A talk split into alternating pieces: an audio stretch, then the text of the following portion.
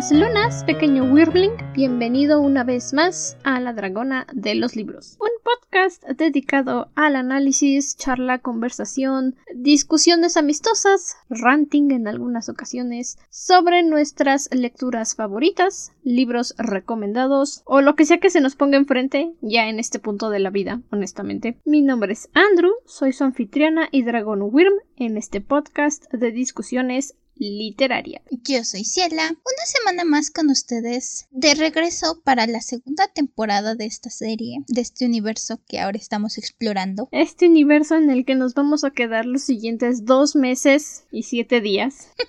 Así que si no te agrada cómo entrenar a tu dragón, yo te recomiendo que regreses en octubre o la segunda semana de octubre. Seguramente para entonces ya acabamos. es solo una sugerencia, porque si nos vamos a tardar mucho. Todavía tenemos dragones para rato. Digo, si esta es la primera vez que nos escuchas, esta es la tercera temporada de nuestro podcast. Se llama La Era del Dragón, así que sí, vamos a estar hablando de dragones de aquí hasta julio del próximo año. Ah, Shim. Y de esta saga todavía nos falta la siguiente serie y las otras dos películas. So, ah, tenemos un ratito para explorar todo esto. Va para largo. La semana pasada hablamos de la primera temporada, de la primera serie que salió inmediatamente terminando la película, Dragones Jinetes de Ver. Y en esta ocasión vamos a hablar sobre, como ya podrá decirte tu lógica, la segunda temporada. Esta le llama Defensores de Berg, aunque es exactamente la misma serie y continúa exactamente donde se acabó la primera temporada, pero es la forma que tenía la serie para dividirse, para que supieras cuál era el antes y el después. y no llegaras de repente y dijeras, oye, ¿por qué está pasando esto? Es que no estás viendo jinetes, estás viendo defensores de Berg. Como si fueran dos series distintas. Ah, no lo sé. no sé por qué hubo un tiempo esta tendencia, no sé si aún siga, en que le cambiaban el nombre a las series por temporadas. Sé de varias series a las que de una temporada a la otra le cambiaban el nombre dependiendo de lo que estaba pasando y, y era confuso, ¿sabes? Sí, creías que habían cancelado tu serie y de repente decías, no, espera, es la misma, solo me cambiaron el nombre, por eso ya no la encuentro en la tele. Solo ya no se llama así. ¿Por qué? No tengo idea, pero pues ya no se llama así. Y fue el caso de esta serie. Dejó de ser Dragones Jinetes de Berg y se convirtió en Dragones Defensores de ver. Entonces, si no estabas muy al pendiente de todo lo que estaba pasando con la serie, sí, comprendo que de repente hayas dicho espera. ¿Y qué pasó con los jinetes? Este, pues, pues ahí están. ¿Dónde? Pues por ahí, perdidos, en la infinidad del espacio y tiempo de la televisión. Por un lado, entiendo por qué pasar de jinetes a defensores, dado que la primera temporada, lo platicábamos la semana pasada, se enfoca en esta adaptación a conocer a sus dragones y qué pueden hacer con ellos. Y esta segunda temporada ya toma un enfoque diferente hacia ya hay un enemigo con mayor probabilidad de atacar, entonces ya se enfocan más en técnicas defensivas, en técnicas de este estilo. Pero si del punto de vista práctico te haces bolas, si no sabes que le cambiaron el nombre o si no sabes cuál es primero o cuál es después, cuando Andrew me dijo, es que es la serie tal y la serie tal, yo no sabía ni por cuál serie empezar. Andrew me tuvo que decir, primero va este y luego va esta. Tuve que darle como ocho veces la lista de episodios. bueno, es, es una lista que tenemos ella y yo, con los programados ciento y pico episodios que hay hasta el momento de la tercera temporada más temporada 1 y 2. Entonces sí, tuve que decirle primero es esta, luego sigue esta, luego sigue esta. porque es bastante confuso si, si no sabes por dónde hay que empezar. Sí, sí. Si no tienes idea y quieres ver qué agarras, necesitas. Necesitas o buscarte una guía en internet o alguien así como en este caso que te diga, ah, es que es esta primero y luego va esta y luego ya va la de Netflix que va en este orden cronológico. Sí, técnicamente, si quieres ver la franquicia de cómo entrenar a tu dragón en orden cronológico, tienes que ver primero las series, Jinetes y Defensores, luego Carrera al Borde y ya puedes ver la segunda película y luego la tercera película. Si quieres verlo en el sentido cronológico, es este. Si no, pues Vela como se te antoje, nada interviene con lo que pasó antes ni con lo que pasó después. Un detalle muy agradable de estas series es que sí mantiene relación con lo que dicen en las películas y no hacen como de repente otras series de películas que se inventan cualquier cosa de la manga y dices tú, espera, ¿qué? Pero eso no tiene sentido con lo que pasó en la película. Aquí no pasa así. Al menos aquí hay sentido. Sí, no es de esas donde tienes que aceptar que, o al menos hacerte la idea de que las cosas no van a encajar,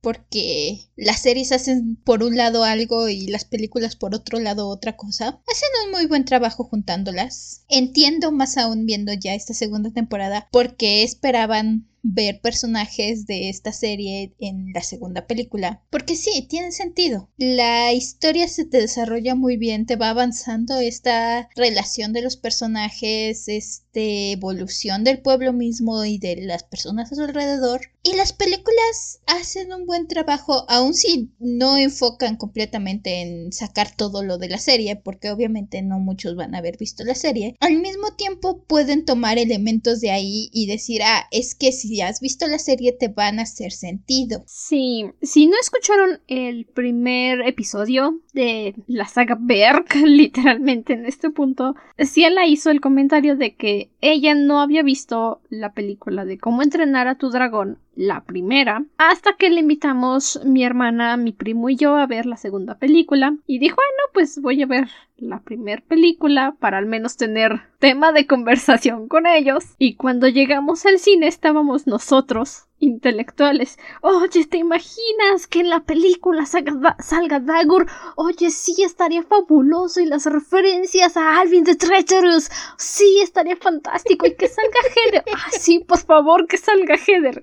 Y mi prima, ¿quién?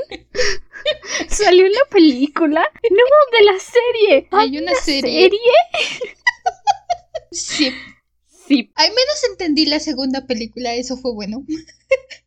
Pero sí, me perdí. Ellos estaban contando los tiros de Chimuelo y estaban mencionando que Astrid cuando se pone histérica y estaban mencionando personajes y yo así como de... Vi la primera película. sí, y de hecho eso fue algo que sí se trasladó muy bien a la segunda película. Ya vamos a hablar de esa en su momento, pero algo muy común de la serie es Astrid histérica, perdiendo el conocimiento porque no sabe dónde jinetes está Hipo. Y todos le dicen relájate, tiene su furia nocturna, que es lo peor que puede pasar. Nunca le digas eso a Astrid. Nunca le digas a Astrid qué es lo peor que puede pasar porque Astrid te va a contar en alto detalle lo que va a pasar si no encuentran a Hippo. Y en su momento, cuando vimos eso en la película, dijimos, sí, clásico Astrid, clásico Astrid. Ay, mi pobre prima como de, sí, Astrid. sí. En su defensa nunca le dijimos que había una serie, solo le dijimos, ¿quieres venir a ver la película? y ella dijo, sí, voy. Sí, suena divertido. Ah, siendo justos, eso, eso pasa muy seguido. Alguien dice, ay, ¿quieres ver tal película? Bueno. Ok, ¿sabes de qué trata? No. ¿Sabes qué pasa? No. Bueno, vamos. Ok. Sí, facts. en fin. Este, avisos rutinarios matutinos necesarios de la cátedra del día de hoy. Va a haber spoilers. Hay muy pocas formas de hablar de esta serie sin contarte la mitad de las cosas que pasan, así que hay spoilers. Vayan con cuidado si no han visto la serie, si la quieren ver. No creo que nos guardemos nada. Y si nos guardamos algo es porque son 20 capítulos, ¿ok? No hay forma humana que podamos hablar de 20 capítulos. Los 20 capítulos en menos de 10 horas. Así que vamos a hablar de los detalles que son más importantes y seguramente abarquemos una hora, si va bien. Sí, si quisiéramos tomar todo, tendríamos que hablar de 10 capítulos en 10 capítulos y entonces esto sería un podcast de sí mismo. Así que... Lo mencionamos también la semana pasada cuando salió Jinetes de Berg, si así quisiéramos. Sería como de, ok, pausa por un momento, esto ya no es la dragona de los libros, bienvenidos a el libro de los dragones por Hiccup Haddock III and Fishlegs Ingerman. Y así sería hasta que acabemos con la película. Jinetes, defensores, todos los capítulos, a lo mejor de dos en dos. Y así hasta que lleguemos a la tercera película. Y de por sí ya dije, esta temporada se va a extender hasta julio del otro año. Julio. So, necesitamos acortar las cosas un poco por nuestro propio beneficio y salud mental, sobre todo. Sobre todo. Pero, sin más preámbulo, hablemos de la segunda temporada de Defensores de Berk. Que una de las cosas también con las que empezamos es que pues ha habido algunos cambios desde que Hippo Haddock III, domador de dragones, fue secuestrado por Alvin the Treacherous, ese es su nombre oficial. Alvin el traidor no existe. ¿Quién es ese? No sé. Su nombre es Alvin the Treacherous. Tienes que pronunciarlo lo más mal que puedas. Y entonces una de las primeras cosas que pasa es que Stoico dice, nadie puede volar. Todos los dragones se quedan en el piso, excepto yo porque soy el jefe. E Hippo, como es Hippo, por supuesto dice, o sea que si tú puedes volar, yo puedo volar porque soy el hijo del jefe. No, sí, dije que no. Y yo dije que sí. Y bueno, ¿cómo le vas a decir que no a Hippo? La cosa es que Stoico le dice que no a Hippo. De hecho, de primer momento no le dice yo puedo volar. Solo dice los dragones se quedan. Y cuando Hippo se va dice pero yo sí voy a volar. Ajá, los dragones se quedan, pero yo no. E Hippo, siendo Hippo, que ya es algo muy típico de él a estas alturas, uno se va acostumbrando a que este niño así funciona. Dice, mi papá dice que no podemos volar, así que eso significa que vamos a volar escondidos de mi papá. ¿Por qué? Porque yo creo que es buena idea y siempre me estoy peleando con mi papá, así que lo vamos a hacer. Vamos a crear, me mata Básicamente, la esto. su- ¿Hacen el club de la pelea? Exacto, su referencia al club de la pelea, su... Vamos a hacer el club de los dragones. Y el primer... El club de vuelo. Y va con cada uno de sus amixes y les dice, la primera regla del club de vuelo es, no hay club de vuelo. Y por supuesto, los gemelos son los primeros en decir, entonces no hay club de vuelo. O sea, sí hay, pero la primera regla es que no hay. Decídete, Hippo. ¿Hay ¿Existe o no hay club de vuelo? Es que eh, suena estúpido, pero es la mejor referencia de la historia. Sí. La primera regla del club de vuelo es que no hay club de vuelo. Solo a Hippo se le ocurre hacer ese tipo de referencias. Ay, que Oldies. Hippo tendría que haber sabido que los gemelos jamás iban a captarla. La captaron al estilo de los gemelos, que es nada en absoluto, pero voy a donde vayan los demás. Exacto. Un rato les funciona el no existe el club de vuelo, pero empiezan a cansarse, empiezan a estar agotados, a tener sueño y Estrico está como de a ver, a ver, a ver. Estos chamacos no hacen nada porque están cansados. El hecho de que Stoico también esté salvan, esté saliendo a volar por las noches, no ayuda. Según él, está patrullando porque alguien tiene que patrullar. Pero Hippo le dice, si nosotros no podemos volar, tú no puedes volar. Y ahí también va Stoico y le dice, sí, pero yo soy el jefe. Y va Hippo y lo dice, pues sí, pero yo soy tu hijo. y si yo no vuelo, tú no vuelas.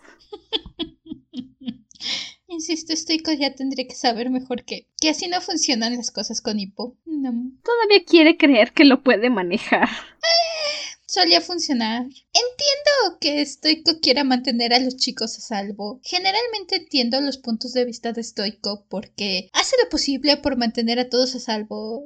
El pueblo y el mismo Hippo no se lo hacen fácil. Pero al mismo tiempo sí, a veces necesita a Hippo, a Bocón, que le digan, no Stoico, así no funciona la cosa. Y se agradece que realmente no lo extienden demasiado. Dura, pues, esta... Cinco segundos. E- Este primer capítulo, primer, segundo capítulo, creo que creo que nada más dura el primer capítulo. Sí, algo así. No más, no más el ratito del berrinche de decirles ninguno de ustedes zánganos va a volar hasta que yo lo diga. Y pues tres doritos después, Salvin y Treacherous está atacando las costas de Berk y dicen ok, súbanse a sus dragones. Ay, es entendible. No sé, este es un muy buen primer capítulo, sobre todo porque te deja sentir el peso de lo que pasó al final de la temporada pasada. Porque sí, la temporada pasada terminamos con esta gran amenaza de Alvin de Traitorous obteniendo el libro de dragones. Con además el viejito traidor. Así que sí, tiene sentido que cada uno esté buscando. La idea de Hippo es, porque tampoco es solo por llevarle la contra a su papá, la idea de Hippo es decir, ok, ya dominamos a los dragones, ahora tenemos que saber cómo defendernos con los dragones de otros dragones en caso de que llegue Alvin y los demás a atacarnos. Y la idea de Stoico es, hay que estar seguros, no vamos a volar a los dragones porque no quiero que los chamacos anden quién sabe dónde cuando tenemos una posible guerra o una posible batalla en puertas. Básicamente Stoico dice, peleamos vikingos al estilo vikingo, en botes. Nada de que peleamos vikingos en dragón. No, no, peleamos en botes. E le dice, ajá, ok, pero ¿y si los vikingos atacan en dragones? Peleamos en botes con Bocón. El arma secreta de Stoico para todo es Bocón. Es que no lo culpo. No, todos los problemas que tiene. Bocón, ayuda. Y la mayoría de las veces funciona bien. La mayoría. Cuando Bocón no está haciendo demasiado, pues Bocón. Sí. Otro de los asuntos más presentes en estos primeros capítulos es que de los susurros mortal que viven en la isla de los marginados, Alvin de Treacherous se lleva varios huevos y los plantan literalmente debajo de las cuevas de Berg para que cuando eclosionen empiecen a hacer hoyitos por toda la tierra y su plan, realmente es un buen plan, kudos, es que desestabilicen la isla y Berg termine por hundirse en el mar. Es un buen plan. Eran como mil ocho mil susurros mortales. Alvin tiene buenos planes, eso siempre se lo he reconocido. La, la cosa es que Hippo siempre le lleva la contra y siempre se acaba escapando, pero Alvin tiene buenos planes. Alvin nomás no domina Berg porque existe Hippo. Porque Hippo tiene mejores planes que Alvin, esa es la verdad, pero no es que los, los planes de Alvin sean malos. No, realmente eso es, es muy imp- me impresiona, me impresiona. No es el típico Doofenshmirtz que tienen planes a medias que pueden o no pueden funcionar a menos que sea una película y tengan que funcionar. Funcionan todos sus planes, son planes muy buenos, pero existe Hippo. Sí. Ha estado, ha estado muy popular en TikTok este meme de He's a 10, but Alvin es un 10 de villano, pero Hippo. Sí. Básicamente. Y es que es un vikingo al tamaño estoico, Hippo. Solo para que tengan la comparativa. Es un estoico, pero malo. E Hippo. Es que Hippo. Ajá. Alvin te agrada. Realmente Alvin me agradó muchísimo esta segunda temporada. Todo el arco que tenemos con él me encantó. Porque sí, tenemos un arco con él, tenemos historia de fondo y tenemos un arco con Alvin. Y me encanta. Puede que no sea Dagur de The Range. No es el berserker hermano de sangre de Hippo que le aullan a la luz de la luna para bañarse en la sangre de sus enemigos. Pero hey, Alvin se lleva créditos. Eh, de hecho, ese es un punto. Esta temporada tenemos básicamente tres fuerzas opositoras con Hippo. Tenemos a Alvin, tenemos a Dagur y Andrew mencionaba, ponen estos susurros mortales debajo de Berk y resulta que uno de los huevos es una mutación que se da cada quien sabe cuántos años y sale no un susurro, sino un grito mortal. No es una mutación, es un susurro mortal nivel alfa, clase alfa. Y la peculiaridad de este grito mortal es que extraña a su mamá y como eclosiona en Berg, en su mente sabionda de IQ de 1500 de dragón tipo alfa dice, estos de acá arriba se robaron a mi mamá, los voy a matar a todos y encontraré a, y encontraré a mi mamá. Es Pip cuando los Buff se llevan a su mamá a Australia. Esa es la motivación del grito mortal. Tengo que encontrar a mi mamá. Y entonces el grito mortal hace su meta de vida, encontrar a su mi mamá, aunque tenga que destruir Berk en el proceso. O cuanta otra isla se le atraviese. O lo que se le ponga en medio. Y durante 18 capítulos, Hippo dice, no puede ser. ¿Y ahora qué hago?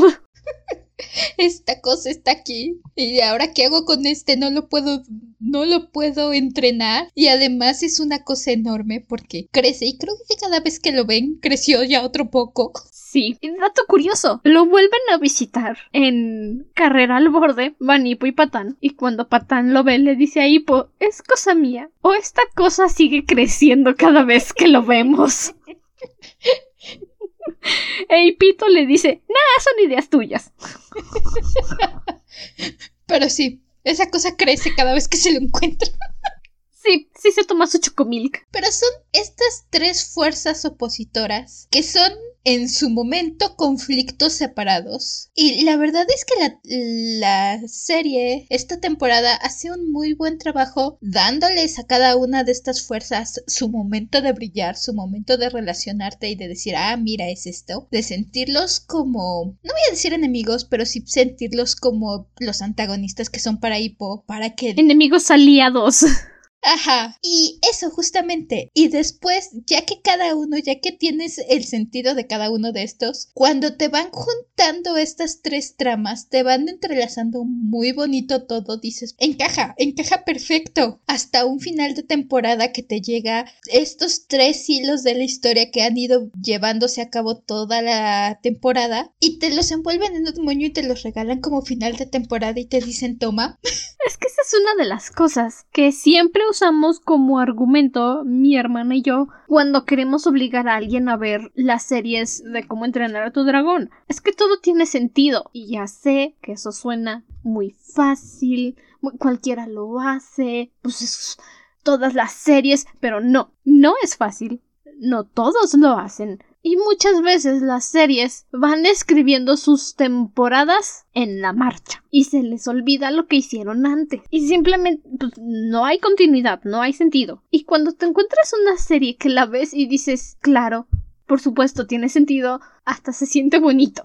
Debería de ser lo normal, pero hasta se siente bonito. Y dices, es que esta serie es sublime, excepcional, lo mejor de lo mejor, hasta que te das cuenta que todos deberían hacer eso. Y la serie te lo entrega sin hacerle fiestas, sin hacerle maromas, nada más lo pone frente a ti. Se nota que ya tenían una idea de qué querían hacer con cada uno de estos arcos de la historia, cómo querían entrelazarlos y encajarlos, e incluso cómo querían que encajaran desde la temporada pasada. Y yo supongo que probablemente les dijeron que iba a ser su última temporada o algo así, porque te da un buen cierre también. No sé, hacen un muy buen al menos porque sé que después de esto dejaron, tengo la idea de que estas las produjeron en Cartoon Network y después se pasaron a Netflix. No sé, se nota que tuvieron el cariño y la dedicación de decir, pues si esto es lo último que les vamos a dar, se los vamos a dar bien cerrado. Vamos a juntar estas tres historias y las vamos a encajar para que todo tenga sentido, para que estos personajes, estos tres antagonistas, como dice Andrew, se acaben aliando en ciertos momentos y acaben relacionándose entre ellos de manera que tiene sentido. Me encanta. No sé bien si se canceló el contrato con Cartoon Network porque sí, primero estaba el convenio con Cartoon Network y luego Cartoon Network empezó a convertirse en un Nickelodeon muy raro. Si entienden, entienden. Mm. Y no sé si planeaban hacer más temporadas, pero pues Hicieron esas dos y, se acabó. Y por mucho tiempo nosotros pensamos, sí, ok, nada más va a ser jinetes y defensores, ni modo. En fin, la vida sigue. Y en 2015, creo que fue 2016, de repente Netflix llega, oye, mira, nueva serie, dragones, este, carrera al borde. Y fue como de, ¿no estás, no estás, estás jugando con mi corazón? No, ahí está. En serio, sí, y fue como si Tumblr hubiera revivido. Es que Tumblr se convirtió en cómo entrenar a tu dragón content. Todo lo que pasaba en Tumblr era cómo entrenar a tu dragón la serie y pasaban clips y subían GIFs y lo mezclaban con la, con jinetes y con defensores y con la primera película. Fue hermoso. Y todavía no estaba ni a la vista, creo, la tercera película, ya había salido la segunda y fue como de no, es que me encanta y empezamos fuerte, empezamos con Dagur, no, no, no, no, no, fue precioso, fue los mejores tres años de mi vida. Y es que todo, todo se conecta, ¿no? De verdad, que los escritores dijeron voy a hacer lo que nadie más ha hecho, consentir a, los que ven mi serie. Eh, y se nota. Nada de que dramas innecesarios, ni, ni, ni ninguna de esas ridiculeces. Y justamente eso se nota, que los creadores están enfocados en darle lo mejor que puedan a su público, en consentir a su fandom y no en a ver cuántos puntos puedo juntar de acuerdo a lo que la gráfica dice que debería yo de juntar en puntos. Sí, creo que ese también fue una de las razones por las que se canceló el contrato con Cartoon Network, porque en cuanto a ratings, creo que no juntaba los ratings necesarios para Cartoon Network. Y, y, es algo que mi hermanita me dijo cuando estábamos viendo la primera película hace poco de, oh, es que mira los detalles y la iluminación y el cabello. Y luego cuando estamos viendo Carrera al Borde me dice ¿por qué todos los vikingos malos son el mismo? Para ahorrar dinero. ¿Quieres una buena historia? Hay que ahorrar dinero y replicar modelos. ¿Quieres buenas animaciones? Hay que replicar el mismo modelo de villano. Para todos.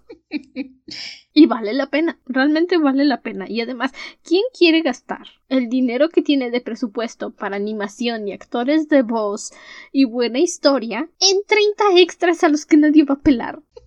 Tienes dragones que animar. Exacto. Sí, últimamente se ha puesto muy de moda el fijarte en los detalles de fondo. Pero sí, también eso es importante notar. Esta serie no es de cuando era tan común pararte a ver cuántos detalles en el fondo podías tú encontrar. Eso es algo muy nuevo. Y por supuesto siempre es más... Bueno, es se da más en una serie de animación 2D que en una animación 3D, así que es entendible que necesiten reutilizar los modelos. Obviamente la animación no va a estar al nivel de las películas porque, como dice Andrew, tienen que ahorrar dinero, necesitan enfocarse y en lo que importa que es en darte una historia, la verdad es que para mí se sacan un 10. Se sacan un 47 mil.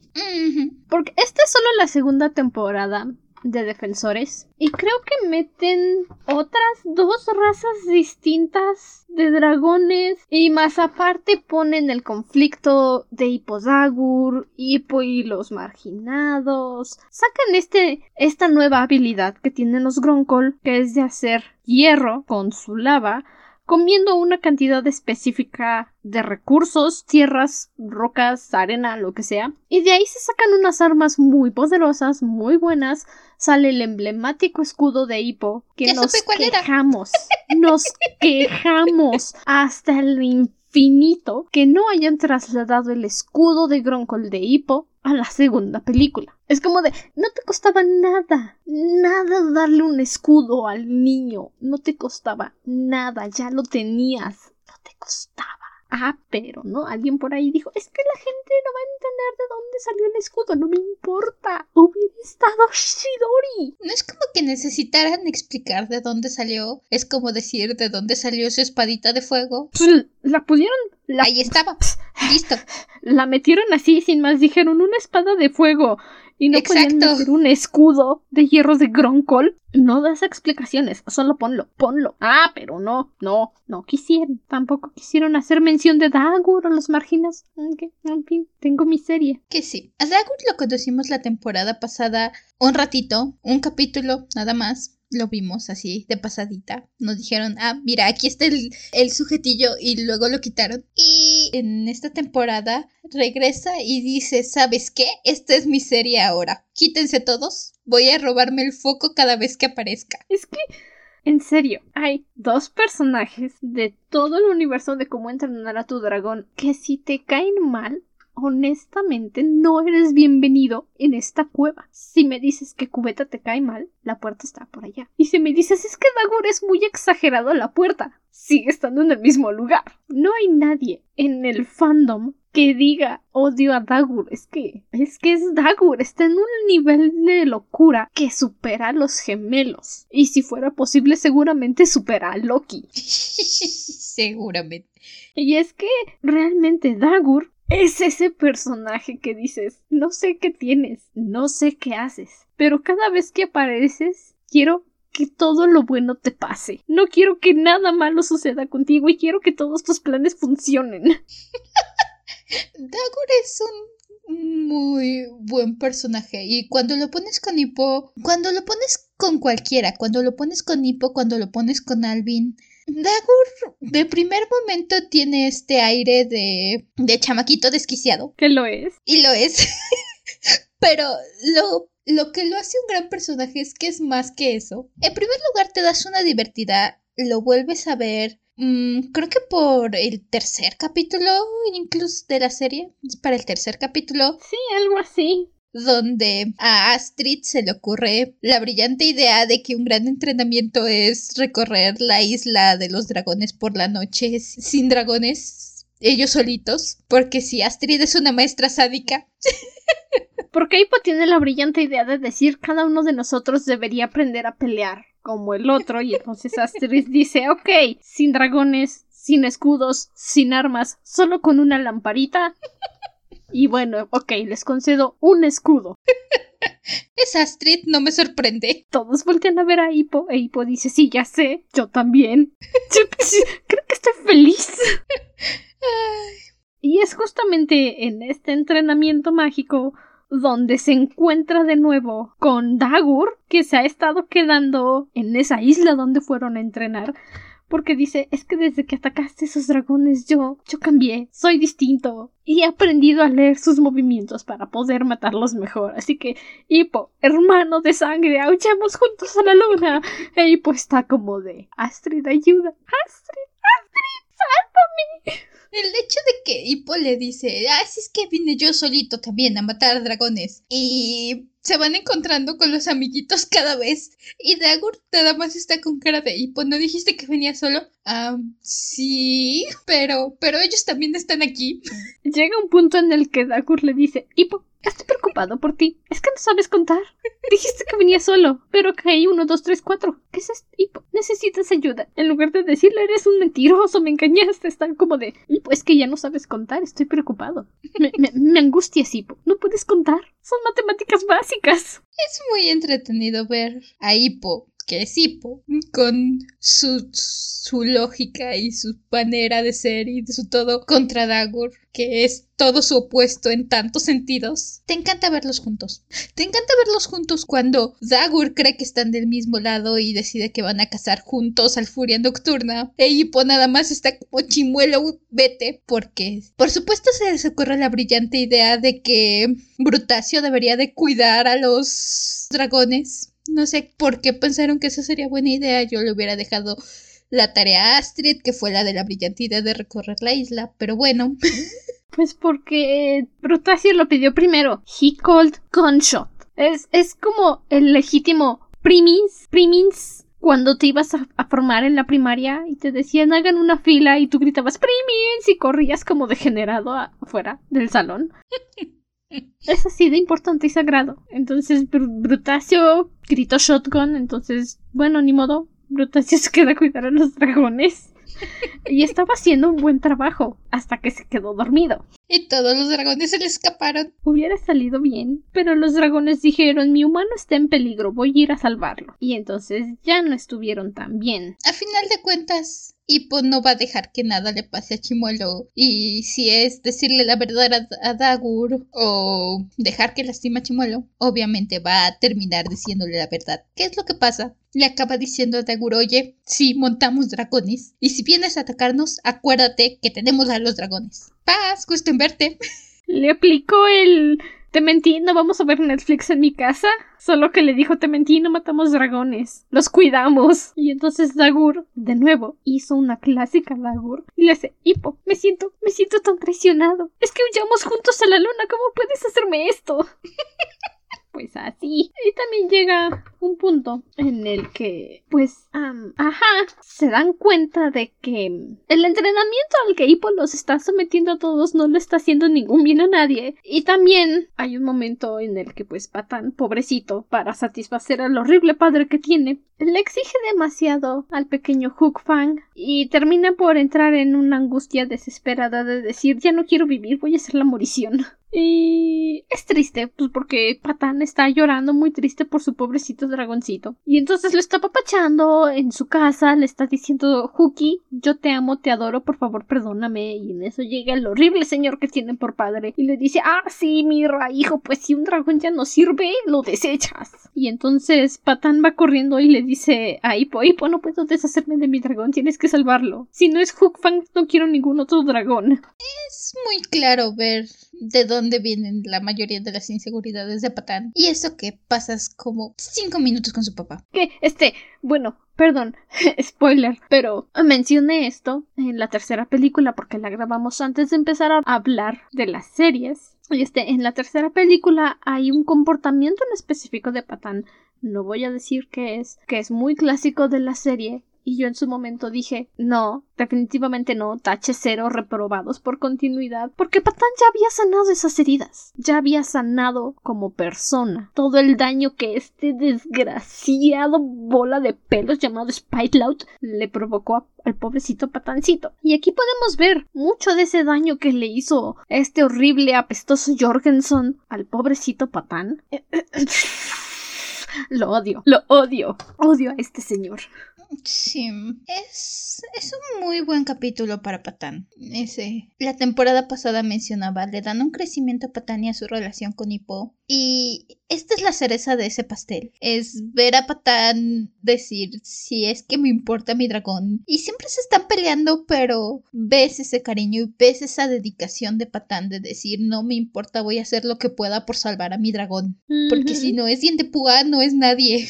Si no es colmillo, no es nadie. Exacto. Y es cuando tienen su primer acercamiento realmente a los gusanos de fuego y a la reina de los gusanos de fuego, que, de nuevo, spoilers para la tercera película que ya me escucharán hasta septiembre. Octubre. Octubre es el último capítulo que sale en octubre. No puedes tocar un gusano de fuego. Son calientes. Son como minisoles. Los puedes ver, sí, pero no los puedes tocar porque todo lo que tocan se incendia. Y estos genios genios, en serio, genios, van a la isla porque están acompañando a Patán en su viaje de salvar a Colmillo. Y ahí va el inútil de Patán a agarrar uno. Y le dicen, acuérdate que te quemas. Ah, sí, claro. Y agarra su casco. Y en la, en, en la tercera película, pues hay un momento en el tráiler, incluso en... Están volando alrededor de gusanos de fuego y ahí va Astrid con su IQ de menos 3000 a querer tocarlos, o sea. En fin, sigamos hablando de cosas bonitas. La reina de los gusanos de fuego le quieren robar gusanitos de fuego a su majesteza para salvar a Hookfan y como Hookfan ve que los gusanitos hacen que la reina se enoje, los echa para afuera y dice no, no quiero a esto si le va a provocar daño a mi patán mocoso y entonces patán dice perdóname Hookfan, yo provoqué todo esto y si te mueres me muero contigo. Y en eso la reina gusano de fuego dice ay pobrecitos. Está bien y que se le echa encima a Hookfang y lo empieza a quemar, pues porque gusano de fuego quema todo lo que toca y se cura. Entonces básicamente ve a Patán como si fuera ella, protegiendo sus gusanos de fuego y le dice, ok, voy a salvar a tu dragón por ti. Es un capítulo de Patán. Es que me encanta que haya capítulos solo de Patán. Y eso también tenemos un par de capítulos dedicados porque si hablamos de Hippo y de estos enemigos con los que se enfrenta, pero sí, también tenemos capítulos de Patán. Tenemos un capítulo por ahí que creo que es justo después sobre Astrid y su familia. Tenemos hasta un capítulo para Brutilda. El capítulo de Brutilda que es más hacia el oh. final también me gustó muchísimo. Goldie. Sí, nos, nos dan tiempo capítulos con Patapés. Patapés creo que es el que más capítulos se llevó esta temporada. Tiene como dos o tres capítulos. Pero cada uno de los personajes, cada uno de los miembros de la banda tiene un ratito para brillar y para que puedas empatizar con ellos y relacionarte y decir, ok, si no eres solamente un espacio ahí, un cartoncito para llenar, para que se vea más gente al lado de Hippo. No eres nada más el relleno para hacer que Hippo se vea mejor. No, todos estos niños tienen su momento. Vamos a tomarnos el tiempo y a darte conflictos personales, o al menos momentos de brillar. Básicamente. Y sí, este capítulo donde hablan un poco sobre la familia de Astrid es más que nada sobre su tío que es la única familia que conocemos de Astrid porque no tiene familia. Ninguno e de ellos tiene familia, es el papá de Patán. Eipo. Eipo. No, esta sí es una de esas series donde dicen aquí necesita padres. Pero sí, todos, todos tienen esos momentos. Son momentos aquí y allá con cada uno, donde como dice Andrew conocemos al tío de Astrid y este estigma que tiene su familia porque su tío se quedó congelado con este dragón que le llaman la pesadilla voladora, que, que, es un dragón fosforescente, básicamente. Es un dragón que se alimenta de algas fosforescentes que solo brillan durante la aurora boreal. Que aparentemente todos los dragones brillan si se comen estas algas. Tiene sentido, todo el agua brilla. Sí. Un poco extraños los diseños de los dragones brillando, debo decir, pero, pero es una nimiedad esa, es, es una nimiedad de queja. Solo, solo se ven un poco raros.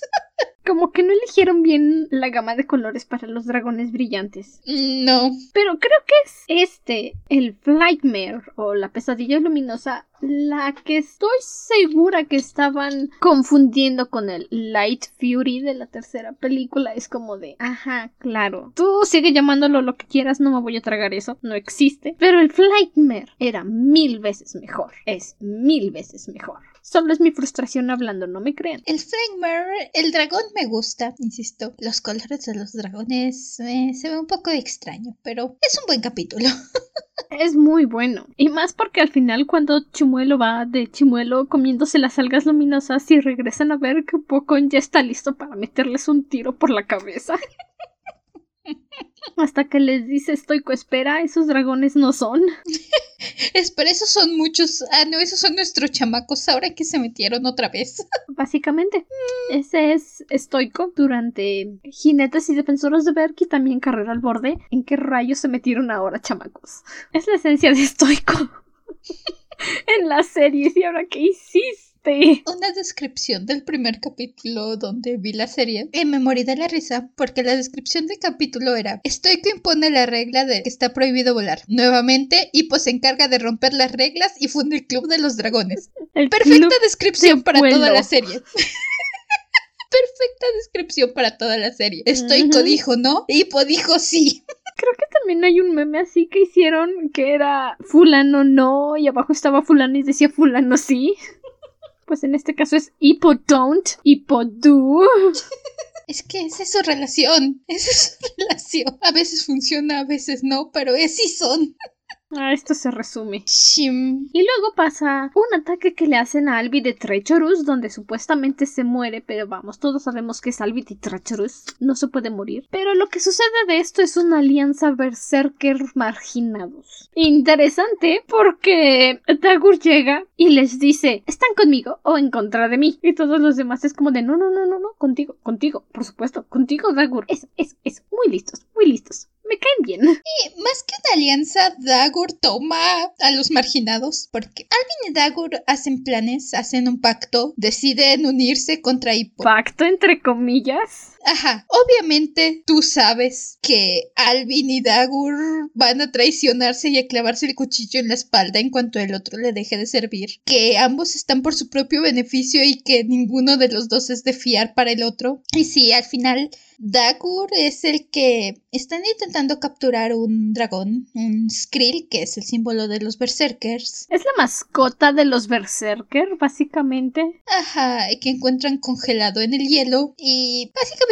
toman esta alianza del enemigo de mi enemigo es mi amigo, pero al mismo tiempo se tienen el cuchillo en la espalda. Alvin de Traitorus dice: En cuanto tengamos ese dragón, me deshago del muchacho, ustedes no se preocupen. Y Dagur está como de: Sí, sí, sí, sí, sí, en cuanto tenga mi dragón, voy a hacer que los mate a todos estos. Tú no te angusties, deja que yo haga planes. Que debo confesar, no esperaba que Dagur saliera victorioso de, de ese pacto preparado para traiciones. ¿Cómo que no? Sí, esperaba que ambos se clavaran el cuchillo en la espalda a la menor oportunidad y que cada quien se fuera por su lado. Pero el hecho de que Dagur termina volteándose a la Alvin, Dagur es el que gana este pacto y básicamente intenta matar a Alvin y se queda con los marginados, más los berserkers. Por eso digo, no es que los berserkers y los marginados hagan un plan. Básicamente Dagur mata a Alvin, que es Alvin. Alvin sobrevive, pero Dagur mata a Alvin y se queda con su ejército. No me lo esperaba. No esperaba que fuera Dagur el que saliera ganador en ese sentido. Y me agrada. Pues yo sí, porque pues es Dagur. Incluso desde la primera vez que lo vi dije: Por favor, Alvin, como si pudieras contra Dagur.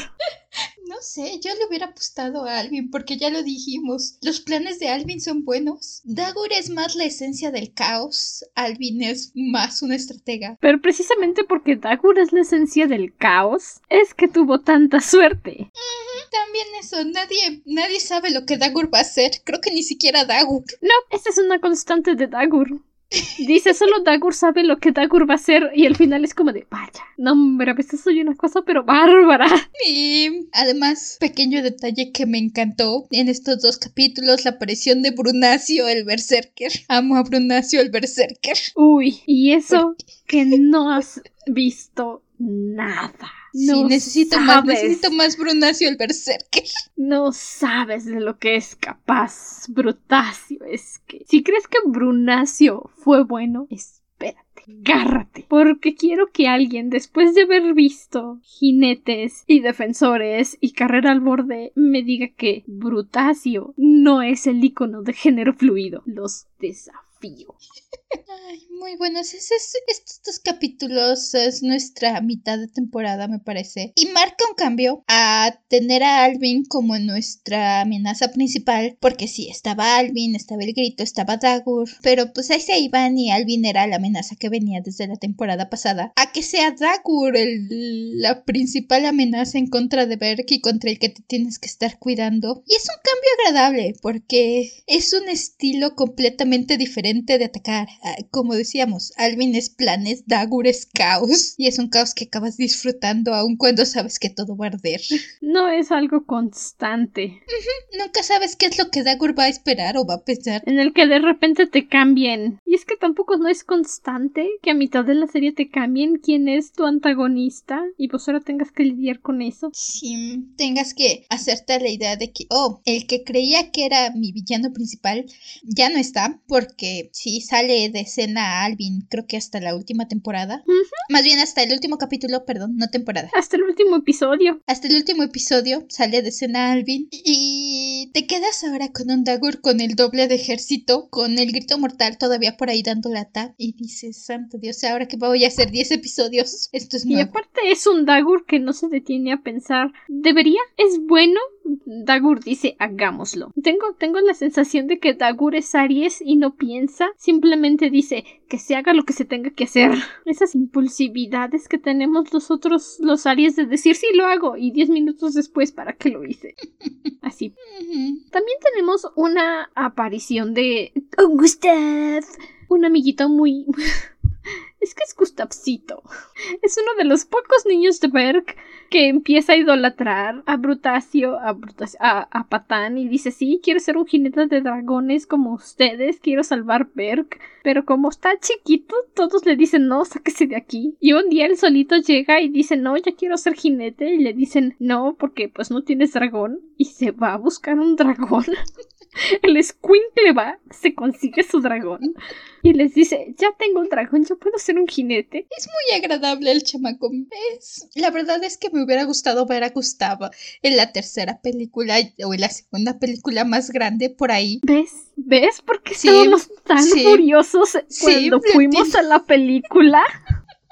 Porque si quiero ver crecer este niño es... Básicamente, Patán está convencido y absolutamente seguro de que se va a morir porque está viendo las señales de la muerte para el gran guerrero. Spoiler alert, son los gemelos. Como si necesitaran advertencia. Como si necesitaran advertencia, son los gemelos. Pero como Patán está convencido de que se va a morir. Como es Patán. Empieza a entrenar a Gustav para que sea su... Reemplazo. Su reemplazo. Y es cuando Gustav le entra esta idea de sí, voy a tomar el lugar de Patán en los jinetes. Y ya que le dicen, ¿sabes qué? Patán han sido los gemelos todo este tiempo. Y pues él dice, ah, ok, entonces Gustav sáquese de aquí. Gustav dice, no, yo quiero ayudar. Y es que es frustrante. Es realmente frustrante que ves la serie, te encariñas con los personajes, te encariñas con Gustav. Y nosotros en su momento llegamos a la segunda película esperando ver a Dagur, esperando ver a Gustav, al menos una mención de los Berserkers, pues Sabíamos que no podían incluir al 100% a, a Dagur y llegamos y ni siquiera los mencionan y fue como de, al menos Gustav, Gustav vive en ver. Y nada, nada. Es como de, gracias, tío, digo. Podrían haber puesto por ahí en el fondo, así, la serie entiendo, ya lo hablamos presupuestos, pero las películas tienen un poquito más de presupuesto. Pudieron haber puesto en el fondo a los personajes, sobre todo. Digo, ya le dieron 77 terribles terror a Gothy. Pudieron haberme puesto a Gustav dando vueltas por ahí. Ah, ya que todo mundo tiene un dragón, ponme a Gustav en esa escena donde se van todos los dragones. Pon a Gustav y a Puadiente por ahí. Bueno, no sé cómo se llama en inglés. Fanhook. En español, al dragón de Patán le dicen diente púa y Gustav le pone a su dragón púa diente. Entonces, Hook, Fang y Fan Hook. Entonces, sí, teniendo el dinero de las películas, es como de, al menos de fondo. ¡Ay! Sí, pa- Pero no, dijeron, nadie lo va a reconocer. Pues no, nadie lo va a reconocer excepto los que verdaderamente saben. eh, hubiera sido un muy buen detalle ver a, a Fanhook yéndose con los otros dragones y la carita de Gustav de no, por favor. Tres segundos. Ay, sí digo, le tuvieron miedo al éxito. Sí. Le tuvieron miedo al éxito. Pero así es. Ya habíamos visto a Gustav por ahí la semana pasada haciéndole sombra a Patán en un par de capítulos. En especial en el capítulo de los alacambiante, que la mamá de Gustav se lo vende a Patán a cambio de un huevo de alacambiante, porque piensa que son piedras de la suerte. Y yo digo, ¿qué? Señor, ¿cuál es su problema? Te apuesto a que Patán y Gustav pueden hablar de malos padres, por eso se entienden. Sí, Ese es mi headcanon ahora. Gustav y Patán se entienden porque ambos hablan de malos padres. no creo que sea muy headcanon lo que ya está establecido como oficial, pero claro, se, lleva- se entienden cuando Patán no tiene complejo de inferioridad. Sí, es, un personaje agradable de tener. De estas cosas, de estos personajes como, como Cubeta, que le dan, le dan sazón a Berg, ¿sabes? Le dan un poco más de personalidad, salvo, ah, sí, y por sus amigos estoy como con, y el resto de Berg. Y el resto, Y el resto de Berg cuéntese como una persona casi casi, salvo Goti. salvo Gotham. Agregaré a Gustav, a Cubeta, al amiguito de Cubeta cuyo nombre se me olvida. Abono, en español. Abono. Mulch. Abono. Le da más personalidad al pueblo. Te empiezas a encariñar con Berg como tal y no solo como concepto. Deja de sentirse solamente los squinkles. Ajá, se siente menos como un concepto y más como un pueblo. Sí, ya, ya no estás pensando, ah, pues nomás son estos chamacos inútiles. No, son todos. Que sí, le da su sazón de vida a Berg. Y junto con la serie dices, ah, no, pues sí, te creo que es un pueblo y no nada más Hippo y sus amigos rebeldes. Sí, que también viendo la serie y viendo a Hippo con sus amigos y todo, estoy convencida de que Stoico eh, usa a los amiguitos de Hippo como entrenamiento de jefe para Hippo porque tienen No, simplemente es para que no lo molesten. en cierta forma le sirve porque lo está enseñando a ser un líder sin tener que dejarle todo Berg. No, que- porque bueno, spoiler para Carrera al Borde, hay un capítulo en el que Hippo, Astrid y Patán se van en un viaje de reconocimiento buscando a sus enemigos del momento y le dicen a Patapés, estás a cargo de los gemelos. Y ya que llega Hippo de su viaje y descubre que los gemelos destruyeron todo, todo, pues obviamente Hippo se enoja en el momento y le dice a Patapés, es que yo confío en ti, no puede ser que no hayas hecho las cosas bien. Y ya cuando después va a disculparse con Patapés, le dice, Patapés, es que no entiendo cómo puedes hacerlo, siempre haces que todo funcione. E Hippo le dice, oye, oye, oye, apenas si puedo con los gemelos, en un día bueno. Y en eso los gemelos hacen explotar algo. E Hippo dice, sí, sí, eh, eso prueba mi punto. Así que no, lo pone a cargo de los chamacos para que lo dejen en paz. Para él no tener que lidiar con los gemelos. Exacto. Ok, tiene sentido. Ya tiene suficiente lidiando con el pueblo como para encargarse de los chamacos. Para eso está ahí. Simplemente se está quitando un peso de encima. Nada de que entrenamiento para cuando sea jefe. No, no, no, no, no. No tiene tiempo para lidiar con los gemelos. Algo muy lindo también que pasa en todo este proceso es que llega en eso Traitor Johan con su barco, como suele hacer Traitor Johan, y este, en caso de que alguien se dé cuenta, sí, lo estoy llamando Traitor Johan, no Trader Johan, ya entenderán por qué. Pues todos llegan haciendo sus treques, buscando cosas nuevas, cosas interesantes, y en eso Brutacio encuentra al verdadero amor de su vida, al que todos atesoramos, su pequeña Macy. Macy, su nombre es Macy, porque es a Mace. Es de cariño, es Macy. Y en español, si fueran listos, le hubieran puesto masita, porque es una masa. O un mazo, masita. No masi, pero ok. Macy. Y todos amamos a Macy. Es el juguete favorito de Brutacio y es su Macy. O sea, retoman todo este asunto de nuestro plato, nuestra cuchara, nuestro Jack, nuestro dragón. Y ahora es su Macy. ¿Se dan cuenta? Todo está perfectamente conectado. Todo se resuelve perfecto. No es como de, ah, sí, es mi Macy, Brutilda. Mi Macy, no nuestra. No necesita nada de eso. Solo la agarra y dice, this is Macy. Este es Macy. Y Brutilda dice, sí, ok, como quieres, hermano. fin de la Y pues tienen un ratito de brillar para sentirse como personas diferentes y no solo como los gemelos en esta temporada. Que igual, eh, ya lo mencionamos la semana pasada. Sí, son los gemelos, son una sola neurona, piensan lo mismo, hacen lo mismo, dicen lo mismo, pero no son idénticos. Es, es agradable de ver. No, uno de esos cambios que uno dice gracias, lo necesitaba. Y tenemos, ya lo mencionaba, Bruna Silverserker. No voy a dejar a Bruna Silverserker, adoré a Bruna Silverserker. Y luego todavía Dagur. ¿Eres de los míos? Claro que sí, señor. Ay, ese, ese vikingo asqueroso y de una sola pata, me encantaría. ok, muy bien, prosigue. Ah, igual tenemos, lo mencionaba hace rato, un capítulo para Brutilda donde hace esta relación con un Scaldaron. Un caldero. Lo encuentra, encuentran un Scaldaron, un dragón que arroja. ¿Era agua hirviendo era ácido?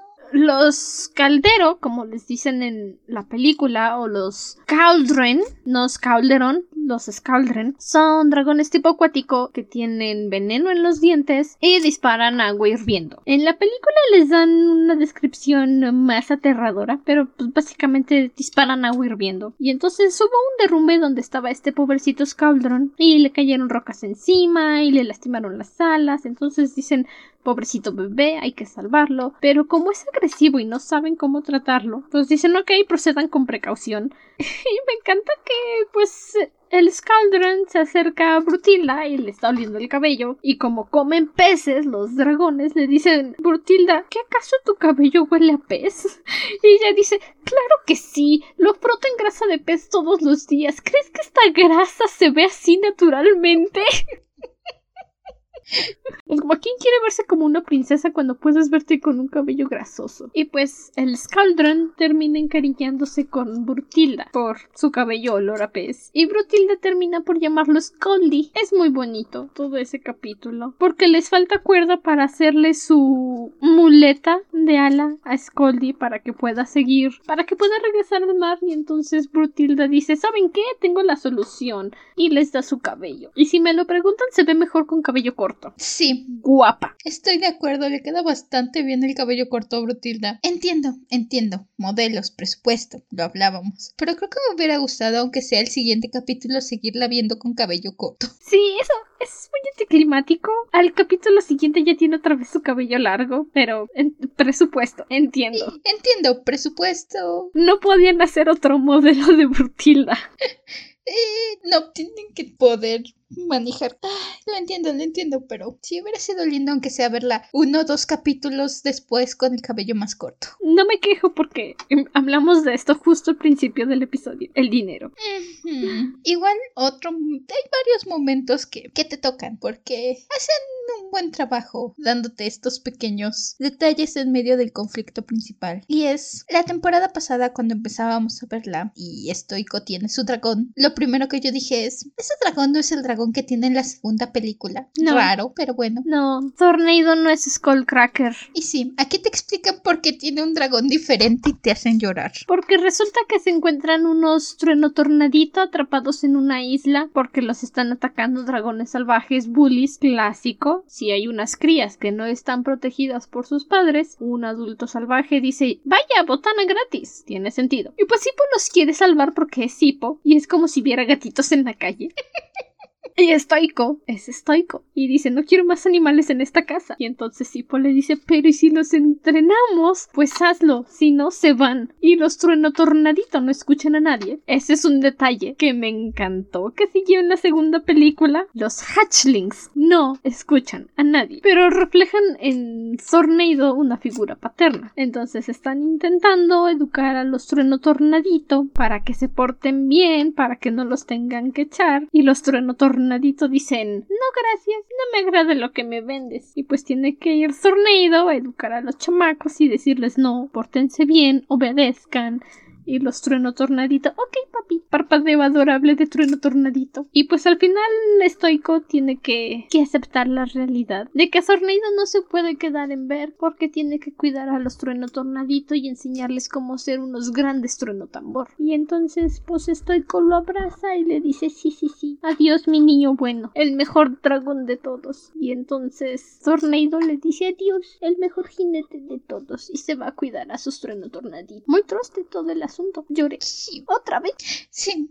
Vienes de haber llorado con... Ah, bueno, no, creo que hay un par de capítulos antes de los de Brotilda, pero, pero sí dices, ok, adiós, adiós, Tornado. ¿Qué más quieres de mí? Adiós, Tornado, me agradabas. Eres un digno dragón para estoico. Sí, pero pues el lado bueno es que después en Carrera al Borde adopta a Skullcrusher. Y Skullcrusher dice, sí, me agradas. A su dragón de la segunda película, por cierto. Y bueno, ya hasta el final tenemos el verdadero conflicto con Dagur atacando Ver. E Hippo se da cuenta de que los marginados tienen ahí en su isla a la mamá del grito mortal y dice, claro, solo tenemos que hacer que el grito mortal vea a su mamá para que destruya la isla de los marginados en lugar de a nosotros y problema resuelto. No es tan fácil, Hippo. No es tan fácil como lo haces parecer. Es como decía un buen, una buena forma de unirte ya todo esto, porque hasta el momento el grito mortal había estado por ahí, aparte, y tenías el conflicto con Dagur. Regresa Alvin, y de hecho, Alvin, en primer lugar, se deja atrapar en Bert solo porque quiere. Alvin sabe, Alvin sabe Alvin sabe cosas. de qué lado tiene que ponerse. y Alvin es listo. Entonces, De hecho, esa es una de las mejores partes que dicen, ¿no te vas a esconder? ¿Crees que soy tonto? no, Es que- ¿Crees que soy tonto y no sé en qué lado me conviene liarme? Sí, Alvin, Alvin dice, ok, yo sé, aquel escuincle tiene todos mis marginados, por eso vine aquí. De primer momento lo encierran y atrapan a Alvin o Alvin regresa a ver con Patán, porque Patán hizo una patanada y casi se muere. Y. Alvin lo salva y lo regresa a ver. Arrestan a Alvin. Tiene sentido, sí, es Alvin. Y básicamente todo el tiempo Alvin está en actitud. Yo me dejé atrapar, pude haber dejado que el escuincle se muriera, vengo aquí para hablar. Básicamente llega y le dice, Stoico, pude haber matado a tu chamaco, pero te lo traje. Y Stoico está como de, no me agrade. Que debo decir, esa es una de mis pocas quejas. Empiezan manejándote esta línea un poco de el conflicto tenemos un conflicto entre Hippo y Patán, nada nuevo. Pero en estas alturas Hippo suspende a Patán de la Academia de Dragones porque Patán siempre hace lo que él quiere y esta vez casi mata a Astrid y ese es el punto donde Hippo pinta su rayita y dice no, estás expulsado, estás suspendido. No es la primera vez que pasa, así que No. ahí tampoco yo pongo quejas de que suspendan a Patán porque no es la primera vez No. que quiere hacer una Jorgensen y casi mata a alguien. No, esa no es mi queja. La cosa es, empiezan a pintar este paralelo con Alvin, donde nos dicen que Alvin seguía su propio camino y por eso la razón por la que Alvin de Traitorous se fue de Berk o fue expulsado de Berk es porque tenía muchos conflictos con Stoico que antes eran buenos amigos y que Alvin siempre estaba peleando con Stoico y que hacía las cosas a su modo y cuando Stoico se volvió jefe le dijo ya estuvo bueno, que es lo que acabó de convertir a Alvin en un marginado. Empiezan a pintarte estos paralelismos con Patán y luego el resto de la trama llega y ya no llegamos a ningún lado con eso. Y eso me pone triste porque quería ver que llegáramos algún lado con eso. Todavía tienes la serie de Netflix. No, pero básicamente el que Alvin de Treacherous le dijera a Hippo que, ah, sí, yo también era amigo de Stoico y luego nos llevamos mal y pues me echó, era como de chamaco. Está chiquito, perdónalo. Solo quiere demostrarte que es alguien en quien puedes confiar. Y entonces sí, pues como de, ah, ok, perdone, señor traidor. Digo, Alvin de Treacherous. Entonces, tanto así como que para que vieras que tan lejos iba a llegar ese asunto, pues no. Era el momento de Alvin de Para decirle a Hippo, oye, solo quiere demostrarte que puede ser de ayuda. Ya sé que está tonto, pero así somos. Me, me hubiera gustado ver un poco más de, de Patán y Alvin, pero bueno. Como dices, está la siguiente serie, así que I don't know. Pues sí, y tampoco como, no es como que Alvin de Traitorous realmente tenga mucho impacto sobre Patán. No, no tiene impacto, pero narrativamente te plantean que está este paralelo y, y creo que ese paralelo pudo haber sido algo interesante que explotar. Pero al mismo tiempo sí, son los últimos dos capítulos. Tenían cosas más grandes que enfocarse y era justamente esta alianza que hace Alvin con Hippo en contra de Dag. I don't know. Sí. No sé, es de esas cosas que digo, me hubiera gustado ver más, pero entiendo por qué no vimos más. Sí, era más importante reunir al grito mortal con su mamá. Que es la forma en que nos acaban encajando todas estas historias. Ya tienes a Alvin, tienes a Dagur y tienes al grito mortal. Todos juntos en el mismo lado para nuestro final de temporada y nuestro final de la serie de Berg. Y sin mencionar que encarcelan a Dagur en la isla de los marginados. Vemos a Hippo trabajando con Alvin, que también es bastante agradable porque Sí. Dagur se lleva a Stoico y pide a Chimuelo eh, por la vida de Stoico. Es básicamente el contrario del final de temporada pasado donde se llevaron a Hippo. Sí. Ahora se llevaron a Stoico e Hippo tiene que ir a salvarlo. Y al Sí. mismo tiempo hace esta relación y esta alianza con Alvin. Que, insisto, me gusta este arco de Alvin porque siempre, siempre fue un buen antagonista. Y a estas alturas sí, te agrada verlo trabajar con Hippo porque encajan bien, hacen buenos planes y juntos hacen un buen equipo. Sí, algo bueno y que igual debería de ser lo normal, pero la gente no lo hace y cuando lo hacen dices, wow, qué cambiazo. Es que Stoico le dice a Alvin de Treacherous, ¿quieres volver a ver? Y Alvin de Treacherous le dice, nah, mi casa es la isla de los marginados. Bye. Digo, qué fácil hubiera sido de, ah, sí, gracias Stoico por perdonarme y recibirme de nuevo en Berg. No, tengo una isla. Bye. Debería de ser lo normal y que lo pongan así tan casuales como de, wow, súper genial. Te dejan con esta alianza entre, o bueno, al menos esta paz ya entre Berg y los marginados. De nuevo, un giro contra el hecho de que la temporada pasada estábamos en guerra con los marginados y en paz con los berserkers. Y esta temporada terminamos al revés, en paz con los marginados y en guerra con los berserkers. Como dices, Dagur termina arrestado por los marginados. Y te dan un monólogo de cierre, que por cierto me hizo dar cuenta que esta temporada ya no tiene monólogo de sábado en la mañana para niños de hipo todos los capítulos. no, Hasta este Ya no momento. acaba con su... A veces tus amigos no están de acuerdo con todo lo que tú dices, pero eso está bien. No podemos ser todos iguales. Hay que aprender a aceptar las diferencias de otros. Hasta que Hippo nos da nuestro monólogo de cierre, que por supuesto empieza con Esto es. Ujú. Me di cuenta y me cayó el 20 de. Ah, cierto, no tuvimos monólogos esta temporada. Pues sí. Se agradece, se agradece. Los monólogos se hacían un poco cansados la primera temporada. Era como si estuviera viendo los ositos cariñositos. Sí. Porque también podría ser muy fácil decir, ay, sí, es que es como ver Dragon Tales, perdóname, pero no. Dragon Tales jamás terminó con un monólogo de Sunday Morning After Special. No, así que eran los ositos cariñositos. No sabré decirte, nunca vi una caricatura de los ositos cariñositos. Solo un par de las películas. Tampoco yo, así que no tengo idea. Pero ustedes no se entienden. Sí, ustedes comprenden. Pues en fin, con eso termina nuestra lectura de este domingo, aunque sea sábado.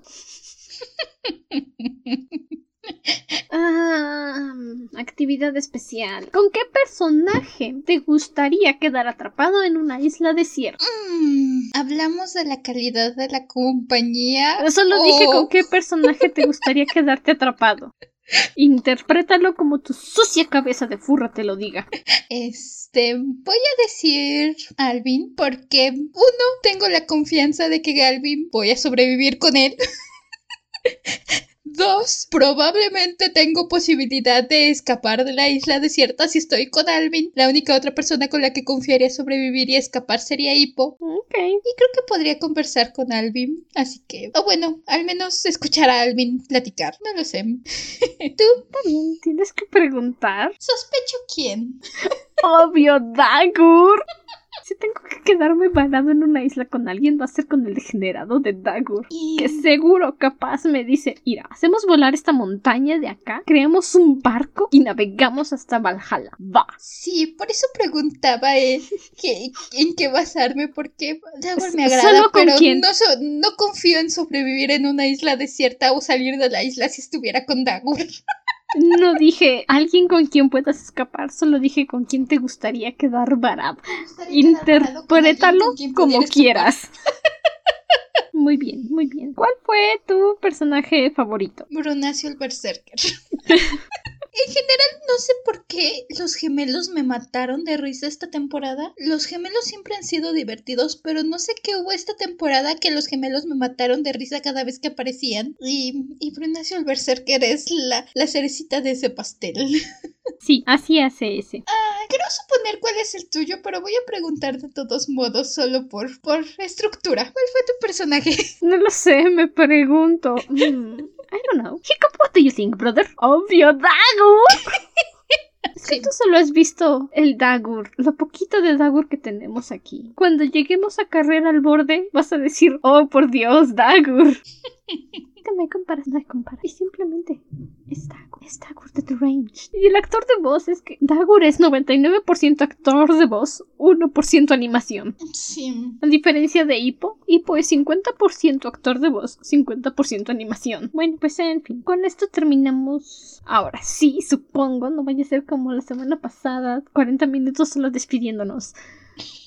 el episodio de esta semana. Pueden seguirnos en nuestra página de Instagram, arroba dragona-de libros pod, donde voy a estar haciendo el esfuerzo sobrehumano de ser constante publicando. Tengo muchas cosas encima y mi prima tiene todavía más cosas encima. Esto de ser adulto no está chido. No, ya saben, pueden contactarnos por ahí. Díganos si quieren algún episodio especial, si concuerdan con nosotras, si están en desacuerdo, si quieren ir a decirnos si Dagur también es mi favorito. Si vivieron esa mágica época de Tumblr donde solo era cómo entrenar a tu dragón carrera al borde, fueron buenos tiempos. Era el resurgimiento de Tumblr. También nos pueden apoyar desde nuestra página de Patreon, patreon.com slash dragona de libros pod, para que podamos seguirles trayendo más episodios como estos, entre otras curiosidades. Es completamente voluntario y nos apoyan mucho a seguir aquí semana con semana. Oh, sí, oh, sí, oh, sí. Pues parece que esta semana sí quedó corto. Hasta entonces, permanece cómodo y seguro dentro de tu cueva. Nosotros nos volveremos a reunir en el siguiente episodio. Hasta la próxima luna.